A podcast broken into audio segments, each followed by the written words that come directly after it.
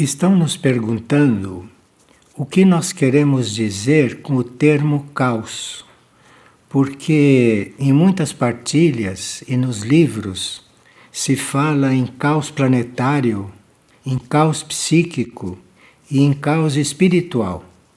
E a pessoa está perguntando o que queremos dizer com isso e qual é a diferença entre caos planetário, caos psíquico e caos espiritual. Então, o caos é um estado de confusão, de mistura de coisas, em desequilíbrio, em desarmonia, é um estado de desarrumação. Então se chama um estado de caos. Agora, o caos planetário é esse estado desequilibrado todo espalhado pelo planeta, como nós vemos nos dias de hoje, não? Agora, o caos psíquico não diz respeito ao planeta. O caos psíquico diz respeito no plano da mente e da alma humana. Então, quando se fala em caos psíquico, se está falando na desordem na mente e na alma humana, nesse nível anímico, mental. E caos espiritual é quando existe essa desordem além dos nossos corpos, além da mente além do estado físico. Então, quando isto está nos planos menos materiais, então aí se chama de causa espiritual, que é muito mais grave, não? Agora, a pessoa pergunta: como nos preparar para não ser engolido pelo caos planetário? É. Nós temos aprendido dos nossos instrutores internos que nós não seremos engolidos pelo caos planetário quando nos mantivermos em oração. Então teríamos que entrar em um regime orante que cada um vai organizar conforme as suas possibilidades, conforme a sua fé, conforme a sua compreensão. E enquanto ele estiver nesse regime orante, enquanto ele se dedicar à oração, Enquanto isto for se tornando habitual para ele, ele está com uma certa proteção dentro deste caos. E segundo o nível em que ele ora, segundo o valor da sua oração, ele estará mais ou menos imunizado do caos planetário. A mesma pessoa pergunta como ele pode colaborar nesses momentos agudos do caos planetário que se aproximam. Que nós estamos avisados que o caos que já existe no planeta todo vai se ampliar. E ele está perguntando como é que ele pode colaborar nesses momentos. Então, você vai colaborar cuidando que o caos não se estabeleça em você. Porque aí, se o caos não se estabelecer em você, você vai ajudar no equilíbrio quando isso estiver mais agudo. Então, você procure manter a ordem, manter a harmonia, manter o não caos dentro de você e só com isso você já estará colaborando. Aliás, é algo que hoje é um serviço. Você não colaborar com o caos planetário. Mas isso precisa que você esteja cuidando da ordem, da harmonia, cuidando do alinhamento entre seus planos de consciência dentro de você. Agora, o outro sentido de caos é um sentido platônico. Platão era um filósofo grego que viveu antes de Cristo e ele tinha a sua ideia sobre o caos, mas que não é tema para esta partilha. Um dia falaremos no caos, segundo Platão, e que não tem nada a ver com o que nós dissemos. Mas para nós, para o nosso uso, para a nossa vida atual, a nossa compreensão de caos é muito útil no sentido em que foi exposta. E uma outra pessoa está muito preocupada com o assunto da cremação. Cremação é que o nosso corpo deve ser queimado depois da nossa desencarnação. E ela pergunta se cremar um corpo diz respeito ao nosso desapego e como é que nós nos preparamos durante a encarnação para deixar a orientação de que o nosso corpo deve ser queimado. Então, parece que a lei mandava que o indivíduo deveria deixar uma autorização para ser cremado. Mas depois isso entrou num certo hábito e hoje já está introduzido que muitas pessoas estão querendo cremação.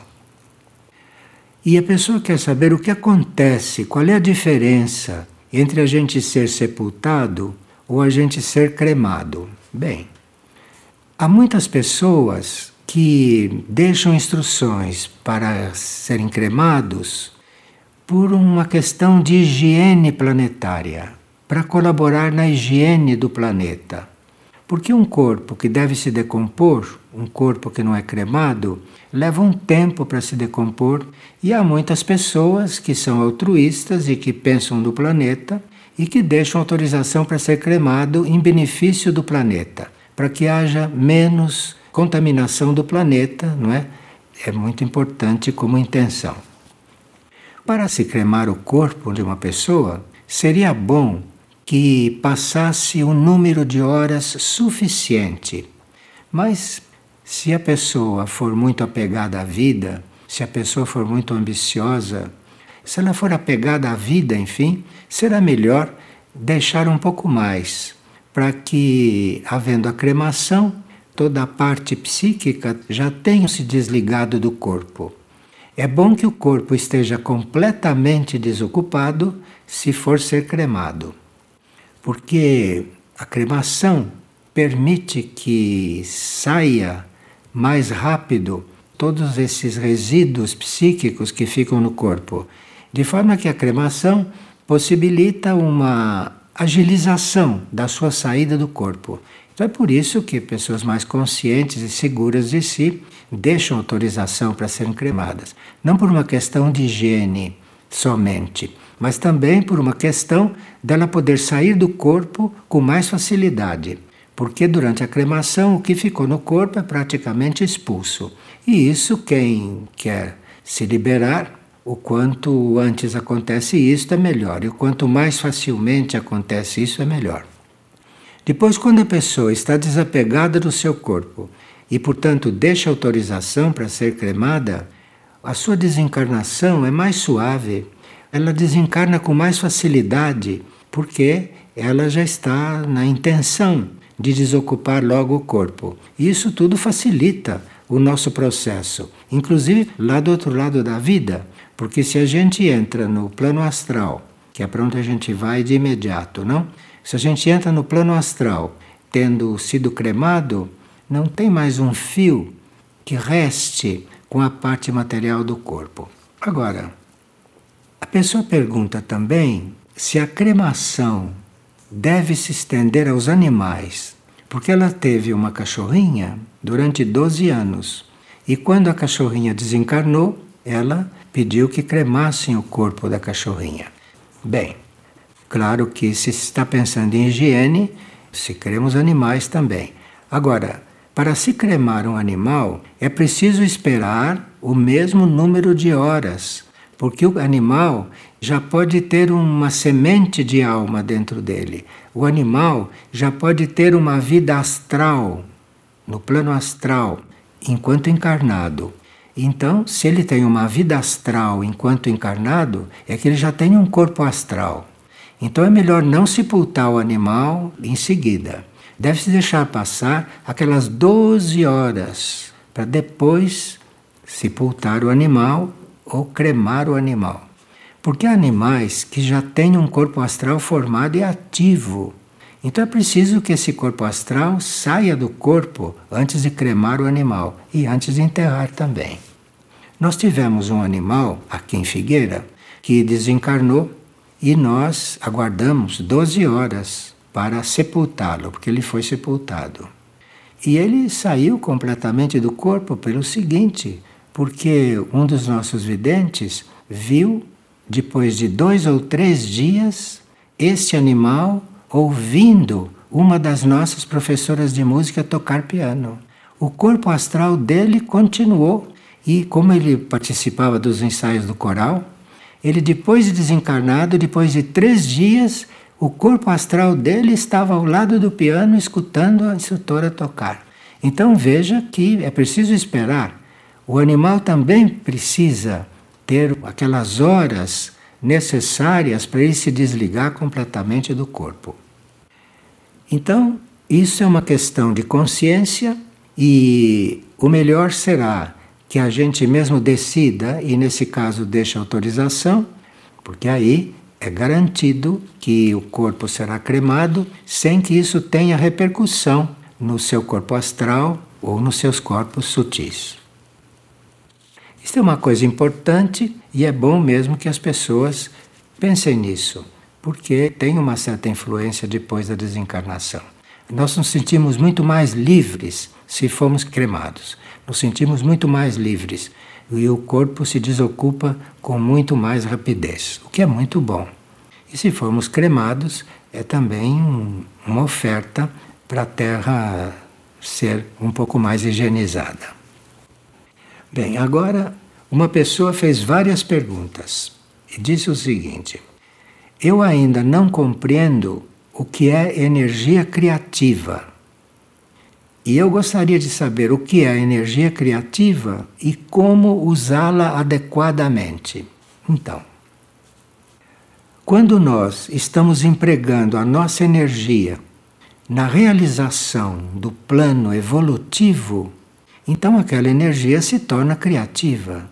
Porque eu estou empregando a minha energia no plano evolutivo. Então, isso é uma energia criativa. E como utilizá-la adequadamente? À medida que você vai empregando a sua energia no plano evolutivo, você vai tendo intuição e clareza de como aperfeiçoar aquilo. Mas a energia se torna criativa é quando ela é empregada no plano evolutivo e não empregada em coisas que não são evolutivas. E ela pergunta o que são a energia sexual e a energia monetária. Existe ligação entre elas? Bom, o que nós chamamos de energia sexual é a nossa energia reprodutiva e a nossa energia mais material que está, em princípio, originariamente na base da coluna. Então, essa é a energia sexual que está na base da coluna ou está mais atuante nos órgãos sexuais, e essa energia chama-se sexual porque ela é usada para a reprodução da espécie. Agora, quando ela não é usada na reprodução da espécie, essa energia sexual, essa energia vai subindo pela coluna, vai subindo pela coluna e vai fazendo todo um trabalho no nosso corpo etérico, à medida que sobe pela coluna. Quando ela não deve ser usada para reprodução, é bom que ela suba pela coluna, porque ela é uma energia muito forte e que se subir e se essa energia chegar na cabeça, nós vamos ter muita evolução mental, cerebral, porque essa energia ajuda toda essa evolução. Agora, quando não se tem então que procriar, essa energia subiria para a cabeça, a não ser que a gente use a energia não para procriação, mas continue usando a energia. E aí ela deixa de subir tudo que poderia subir e a sua mente, a sua consciência não se expande tanto como se expandiria se ela não fosse usada para fins humanos que é tão usada. Agora, a energia monetária é uma energia que, já que existe, já que foi introduzida na Terra, ela deve ser geradora de recursos para nós colaborarmos com o plano. Então, ambas as energias, a sexual e a monetária, são úteis, úteis e benéficas quando são usadas na materialização do plano, principalmente a monetária. Agora, nós só conseguimos usar a energia monetária dentro do plano evolutivo, isto é, usando esta forma de energia para servir ao plano evolutivo, é quando não nos sentimos proprietários da energia monetária. Quando você se sente dono do dinheiro que passa por você, você não pode liberar esta energia como deveria. Então, nós temos a ilusão de que temos dinheiro. Nós temos a ilusão de que possuímos dinheiro. E há pessoas que dizem: Eu sou rico, possuo muito dinheiro. São os iludidos, porque a energia monetária passa por nós. A energia monetária não é nossa. Ela passa por nós e, dependendo da forma como nós a usamos, vai ser a nossa maior ou menor liberdade diante dessa energia, que é muito característica para manter os homens apegados a tanta coisa. A energia monetária é uma faca de dois gumes, não? E em certos casos, para a alma do indivíduo, para o espírito do indivíduo, é melhor que ele tenha carência de energia monetária do que tenha excesso de energia monetária. Se ele não sabe usar a energia monetária, para a alma é melhor que ele seja um carente.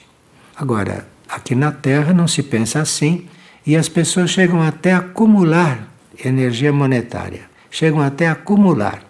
Toda energia monetária acumulada é energia monetária que não está sendo posta em circulação.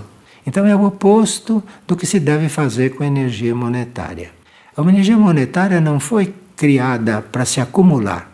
A energia monetária foi criada para circular. Então quem a acumula está fora de uma lei básica. Agora, quem criou a ideia de fazer moedas e de criar o dinheiro, isso tudo, isso tudo já foi obra das forças evolutivas. Porque a ideia da criação não era que existisse nada disso.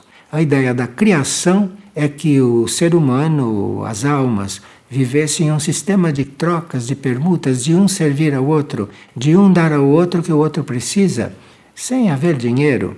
Mas isto foi uma utopia e quando as forças evolutivas introduziram isto na Terra, o que seria uma grande prova para as almas todas, isto colaborou para que o planeta chegasse nessas condições e mudou o rumo da humanidade. Porque nós não podemos imaginar a humanidade como se estivesse num paraíso, não? Que foi assim que era a ideia para nós.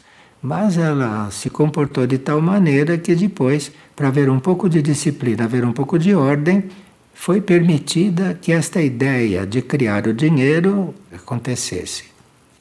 Mas essa energia monetária, já que existe e que a Terra não é um paraíso, mas é um laboratório e nós todos precisamos aprender a lidar com a energia monetária, embora não estivesse nos planos da criação, então nós temos grandes problemas com isso, para não nos perdermos, para não perder o nosso equilíbrio e para não nos deixarmos governar pela energia monetária. Isto é uma fraqueza de muitos, não como vocês sabem. E isto parece que vai até o fim nesse ciclo do mundo e vamos ver o que acontecerá na nova Terra com uma nova humanidade.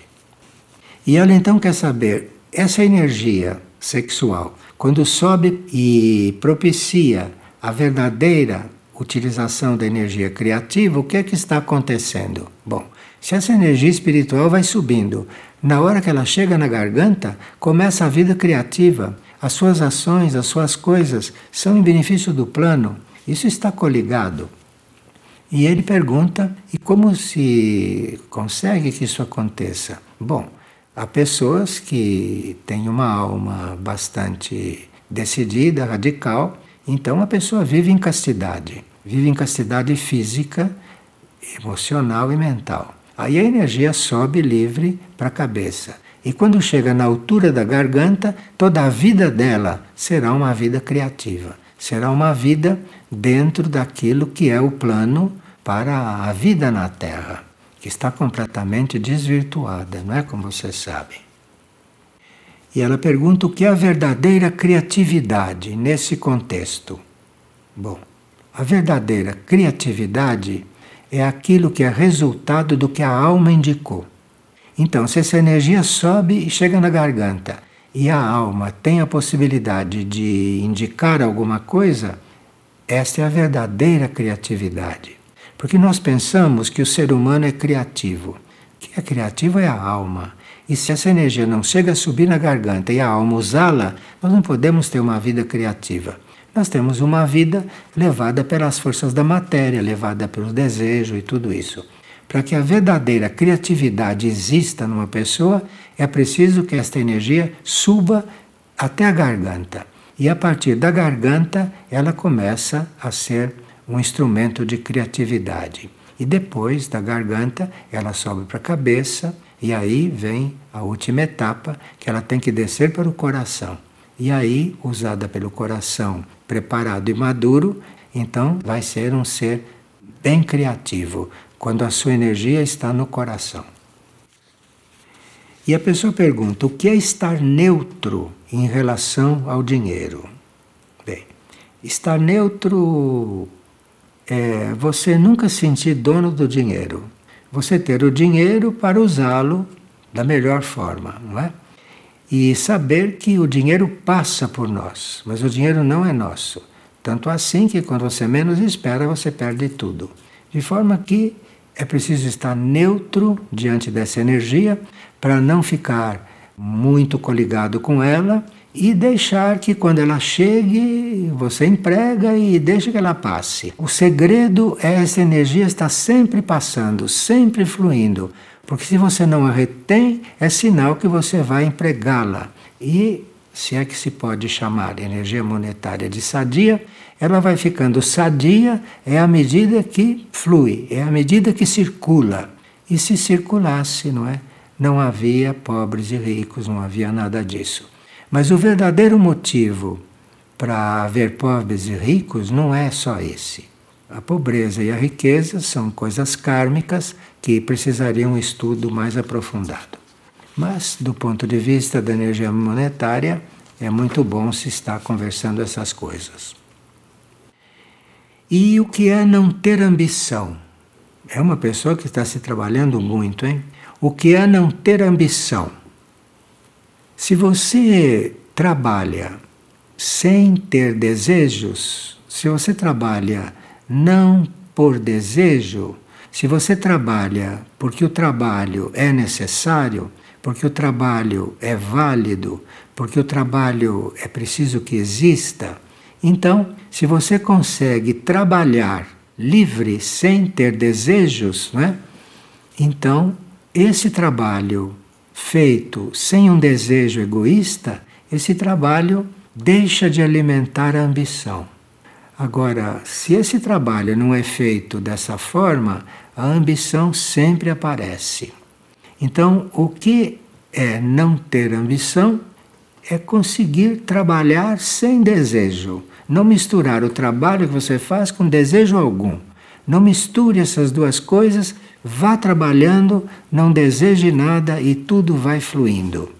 Agora, ela acha que é muito difícil esse pensamento se implantar na nossa mente. Então, existe uma regra que diz: pense em Deus e Ele endireitará o seu pensamento. Então, se você tem alguma dificuldade nesse campo da ambição, em qualquer campo, você pensa em Deus, pensa no único, Pensa naquela coisa que criou tudo, que manifestou tudo. Pensa em Deus, enfim. E Ele endireita o teu pensamento. Se você tem alguma dificuldade, você pense nele bastante e ele vai endireitando o teu pensamento. Porque esta criação, isso que nos criou, nos quer bem criados, nos quer, parece ironia, mas nos quer perfeitos. De forma que você pense nisso e ele vai endireitando o seu pensamento. E uma pessoa está em dúvida em relação ao uso de certos alimentos, como por exemplo cebola e alho na comida. E que ela ouviu falar que esses elementos, quando são postos no alimento, principalmente a cebola, o alho, a pimenta, que isto não é bom. Sempre que você coloca cebola, alho, qualquer excitante na comida, sempre que você coloca aí um tempero, uma pimenta, uma coisa mais forte, que tire o sabor do alimento, isto atrai elementais inferiores. Todos esses condimentos que a gente põe no alimento para modificar o alimento, para dar mais sabor, essas coisas que as pessoas usam, cebola, alho, pimenta, tudo isso, muito sal, não é? Isto tudo atrai elementais inferiores atrai aqueles elementais mais primitivos que ficam atuando sobre o seu organismo através do alimento que você está comendo. Porque se você come uma comida cebolada, você começa a emitir pelo seu corpo etérico aquele aroma da cebola, ou o aroma do alho, ou a energia da pimenta. O seu corpo etérico começa a emitir aquilo para o ambiente. E isso atrai os elementais mais inferiores, que ficam em torno de você, se alimentando daquilo e achando que aquilo está muito bom. E o seu corpo, as suas células, ficam demais influenciadas pelos elementais inferiores. Esse é o resultado. Não é uma questão moral, é uma questão de não atrair elementais inferiores durante a sua digestão ou durante aquilo que você emana com seu corpo. Isso serve também para o álcool. Você emanando o odor do álcool, você está rodeado dos piores elementais. E uma pessoa ficou muito admirada quando ela soube que no Ocidente não havia músicas espirituais, que toda a música ocidental não era espiritual. Ela foi informada disso e queria saber qual é a realidade. Bom, que o Ocidente não faz música espiritual, isso não quer dizer que o planeta nunca faça.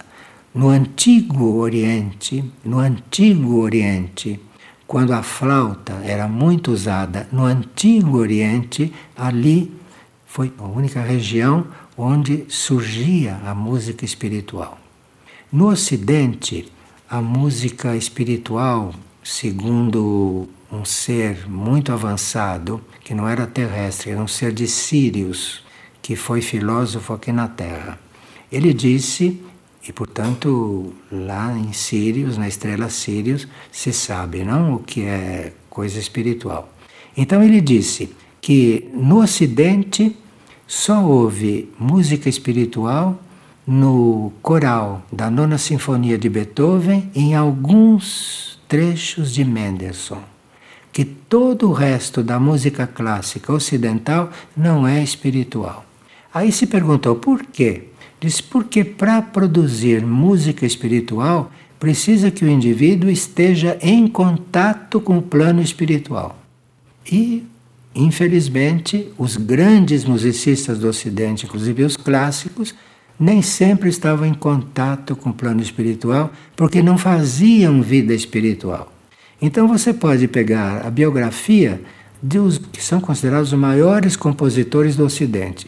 E pela biografia você vê que eles não faziam vida espiritual. Estavam um pouco longe da vida espiritual e, portanto, segundo esse siriano, dizia que na música terrestre só existia o espiritual é quando havia música oriental nesse sentido.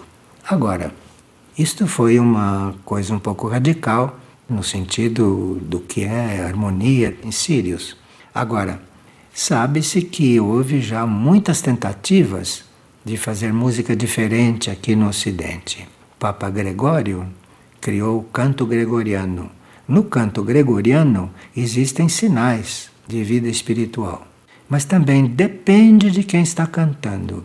Se o monge que está cantando não tem coligação espiritual, o canto gregoriano não tem vibração espiritual. Depende sempre de quem executa. Então, claro que o canto gregoriano instalado nos monastérios por Papa Gregório, esse canto gregoriano podia ter momentos que não fosse espiritual, porque os monges podiam não ser tão harmoniosos, não podiam ser tão purificados a ponto de cantarem espiritualmente. Enfim, a música espiritual começa a existir, começa a estar presente quando quem a está executando, ou cantando, ou produzindo, tem contato com o nível espiritual. Senão, não é música espiritual. Então, é nesse sentido que o siriano talvez falasse. Agora, mesma pessoa pergunta: como deve ser a relação entre pais e filhos hoje em dia? E ela diz: como mãe de adultos, estou muito admirada com a diferença do meu tempo. Parece que os filhos hoje são egoístas, desrespeitosos e sem nenhum senso de comunidade familiar, e que ela não entende o que está acontecendo. Bom, todas as almas que estão encarnando nesta época, elas receberam um impulso antes de encarnar muito diferente das almas que encarnavam antigamente, como a sua, por exemplo. Quando você encarnou, você teve um certo tipo de impulso. Um impulso que era mais tradicional, um impulso que era mais para continuar uma civilização, continuar uma cultura, continuar um certo tipo de espiritualidade. Os que estão nascendo agora não estão recebendo o mesmo impulso. Os que estão nascendo agora estão nascendo com um impulso que os leva a transformar a vida sobre a Terra. Acontece que eles estão com esse impulso e, como não estão suficientemente purificados na alma, na mente, nos corpos, enfim, eles tomaram este impulso por transformar a vida e tomaram isso como atos de rebeldia. De forma que o que você sente na sua casa com seus filhos são atos de rebeldia. É sinal que eles receberam um impulso para viver diferente de você, mas que interpretaram isso como serem rebeldes. E com isso, provavelmente estão perdendo uma grande oportunidade de irem transformando a Terra. Porque realmente a grande maioria das almas de hoje estão nascendo com impulso para fazer uma vida diferente. Mas acontece que eles encontram uma civilização estratificada, num certo tipo de vida, que não é mais bem essa vida. Mas eles interpretam isso como rebeldia e transformam-se em seres que estão aí contestando as coisas. Podiam estar fazendo uma vida criativa se estivessem mais concentrados e pudessem compreender melhor esse impulso de transformar as coisas. Então eu não estou dizendo que você criou seus filhos erradamente. Estou dizendo que a maneira de criar um filho hoje não é mais como se fazia antigamente. Mas é uma prova tanto para os filhos como também para os pais. E até que a humanidade compreenda isso, talvez passe um tempo. Mas aí deve acontecer alguma coisa que coloque isto tudo em ordem. Aqui uma pessoa diz que gostaria muito de nos conhecer aqui em Figueira. Gostaria muito de estar conosco, não é? E que ela gostaria de saber o que ela pode fazer melhor na vida dela. Bem, se você quer fazer algo melhor na sua vida, comece por orar. Você comece por orar. Introduza a oração nos seus hábitos, porque aí a oração vai inspirar você e pode até te ajudar a você fazer uma vida melhor. Se você quiser estar segura, você comece a orar e adquira o hábito de orar. E quando orar, faça isso em intenção, em fazer a vida que você gostaria de fazer como alma. Porque, em geral, a vida que a gente quer fazer pode não ser a vida correta. Então você ore, ore, ore, ore pelo planeta, ore pelos pobres, Ore por tantos motivos, não é? Ore para você fazer a vontade superior e aí começará uma mudança em você. Você vai ver. Agora é preciso continuar orando, porque se nós deixamos de orar muito tempo e se os nossos corpos, a nossa mente se desabituou de orar, é preciso um trabalho lento, profundo e muito decidido. E aí você vai ver que sua vida vai começar a tomar outro rumo. Agora, quando orar, não peça para que aconteça alguma coisa na sua vida, porque a oração tem força e pode acontecer na sua vida uma coisa que não seria o melhor. Você, quando ore, ofereça a sua oração para que você tenha a luz do que fazer na vida. Não diga o que você quer, você peça a luz para viver como deve, para viver como você tem que viver. Você vai ver que a oração vai ajudar muito.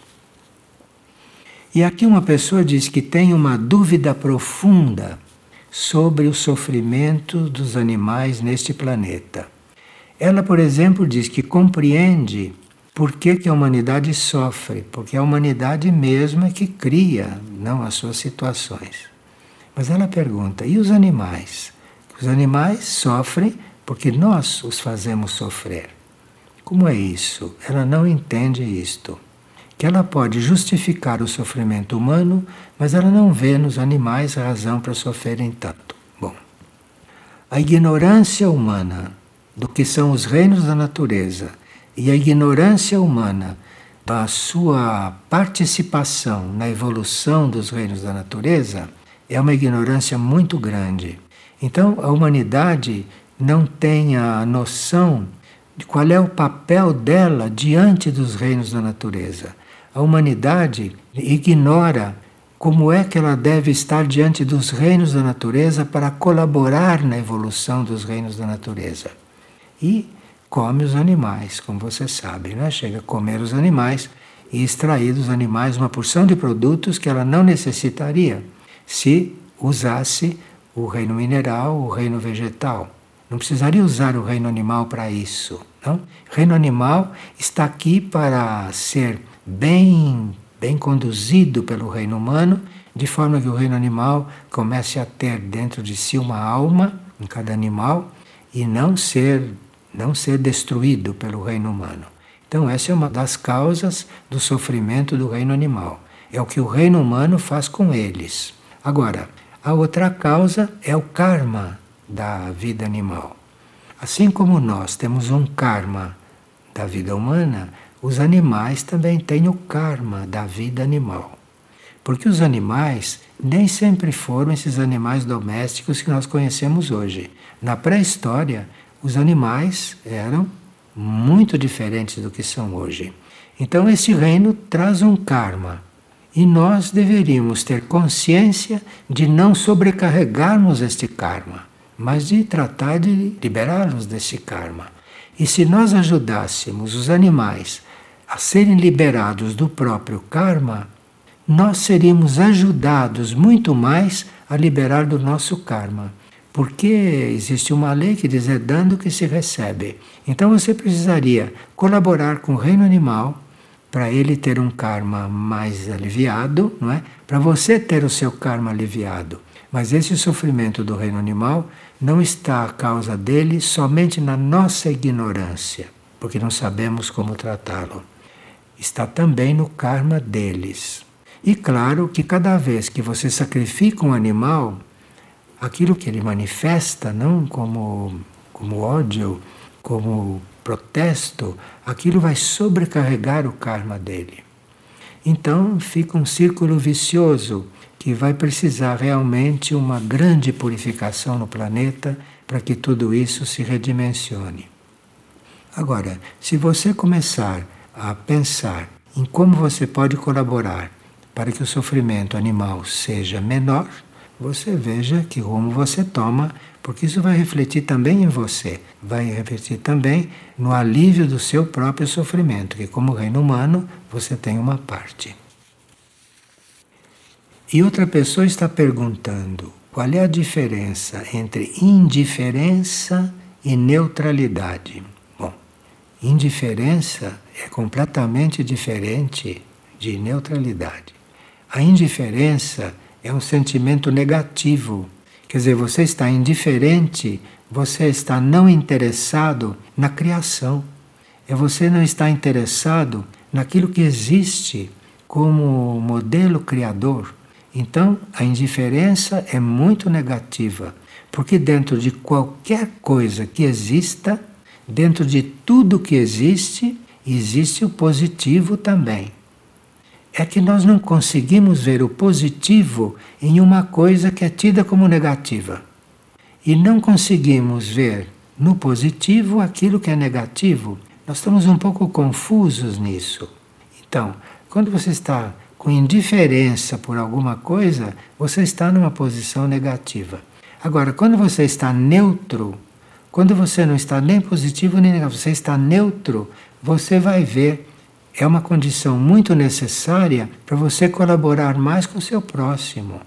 Você vai colaborar muito mais com o seu próximo se você estiver neutro diante da situação dele, sem julgar a situação dele. E neutro também com respeito a qualquer coisa que você possa pensar daquilo. Então, a neutralidade é uma condição para você poder fazer o bem para alguém. Se você não está neutro diante do assunto, você não está ajudando, você está reforçando alguma parte. Então, enquanto a indiferença é negativa, porque é a ausência de uma ação, mas a neutralidade é muito necessária para que você consiga ter uma ação correta.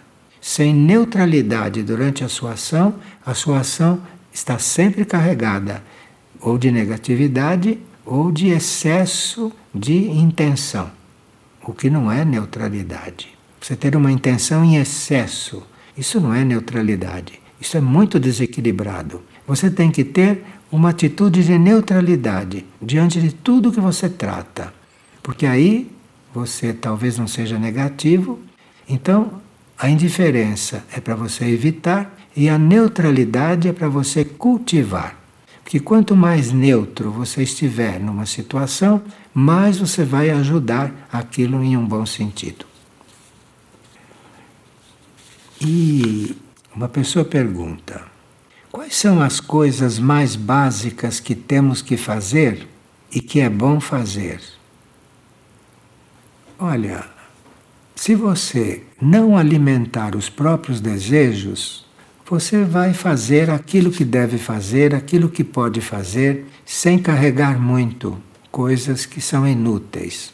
Então, se você não alimentar os seus desejos, quando você vê que tem desejo para alguma coisa, você não alimente aquilo, fique observando. E aí você vai ter equilíbrio nas coisas que você faz. Se você está precisando de uma coisa, se dedica a buscar aquela coisa. Se você não desejou aquilo, se você percebeu que aquilo deve ser feito, se você percebeu isso com neutralidade, esta é a forma de você estar mais na realidade. E uma pessoa está perguntando como se dará a realização dessas três mil Ave-Marias que estão marcadas para acontecer em Figueira no dia 3 de novembro.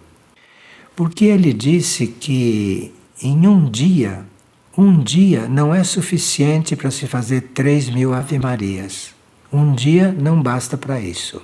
Bom, para nós orarmos três mil Ave-Marias em um dia, toma-se alguns cuidados e toma-se algumas providências. Primeira coisa é que a Ave Maria vai ser orada em latim. Então, o tempo que você leva para orar em latim é menor do que o tempo que você leva para orar em qualquer outra língua. Além disso, o dia de oração vai começar às 5 horas da manhã e vai terminar na madrugada do dia seguinte, de forma que há um espaço suficiente para você orar 3 mil Ave Marias em latim. Agora, você perguntará, mas eu não sei latim, não sei orar em latim. Você vem aqui porque aqui existe uma intenção e uma colocação de se fazer 3 mil Ave Marias. E mesmo que você venha aqui não ore em latim e faça 50 Ave-Marias, você está colaborando na intenção de fazermos 3 mil. Cada um que vier aqui e passar as horas que quiser e puder orando, ele está contribuindo para que haja essas 3 mil Ave-Marias. Nós já conseguimos fazer em grupo mil Ave-Marias em seis horas. Portanto, poderemos chegar a 3 mil em um dia inteiro e mais uma manhã de um outro. Porque já temos essa experiência com as mil. Agora, nem todos que estão aqui para orar as mil Ave-Marias ou as três mil orarão na mesma velocidade. O importante é que haja três mil Ave-Marias tendo sido ditas. Então você chega aqui e vai fazer o que você quiser, o que puder. Agora, se você, na sua casa, orar quantas Ave-Marias quiser, no idioma que quiser, na intenção de estar se somando a essas três mil Ave-Marias, elas estarão sendo somadas, compreende? Então vai ser sim possível, se Deus quiser, nós fazermos as três mil Ave-Marias naquele dia, que será no dia 3 de novembro. E você, de onde quiser, pode daí fazer quantas quiser, em intenção que se some 3 mil. E aqui estaremos com as 3 mil que foram pedidas, porque parece que essas 3 mil Ave-Marias realizadas com o nosso coração, o nosso empenho, vão poder servir para que coisas importantes aconteçam. Porque os instrutores divinos, as entidades espirituais, aqueles que nos guiam, só podem fazer certas coisas pelo planeta se houver uma intenção nossa, se houver uma resposta nossa, ou se houver um pedido nosso. Então, se nós estamos nos dispondo a realizar 3 mil Ave-Marias, o universo vai responder a isso. O universo vai responder a isso. E Maria já nos disse que se essas 3 mil Ave-Marias forem rezadas, que ela vai fazer muitas coisas com essas 3 mil Ave-Marias. Coisas que talvez não esteja podendo fazer. Porque essas entidades cósmicas estão estritamente dentro da lei. Então não pode fazer nada fora da lei. Então, se nós não tivermos um apelo para o alto, que seja um apelo significativo, muitas coisas elas não podem fazer fora da lei. Fora da lei da petição. Porque tem coisas, como a energia não se gasta, tem coisas que o alto só pode aplicar a energia quando você quer, quando você sabe o que vai fazer com ela, quando você não vai desperdiçar essa energia. Então, se nós nos dispomos a organizar 3 mil Ave-Marias, eu acredito que isso seja muito bem aceito, muito bem recebido e o alto poderá fazer muitas coisas, acho que em benefício da paz mundial, que está muito por fazer. Há muita necessidade de paz no mundo. E só pode haver uma intervenção superior para que haja paz no mundo se alguém pedir paz, se alguém se oferecer para alguma coisa. Então nós estamos imaginando que essas três mil Ave-Marias vão pesar na balança que deve equilibrar a paz no planeta. Isto é a nossa intenção e é para isso que nós estamos convidando. Agora, não pense que você vai chegar aqui às 5 horas da manhã, começar a rezar Ave Marias e irá até o dia seguinte. Não. Aqui há centenas de pessoas que vão se revezar nesse trabalho. Então, é possível que nós tenhamos até mais de 3 mil. Pode ser que a gente tenha até mais de 3 mil feitas. Obrigado pela atenção.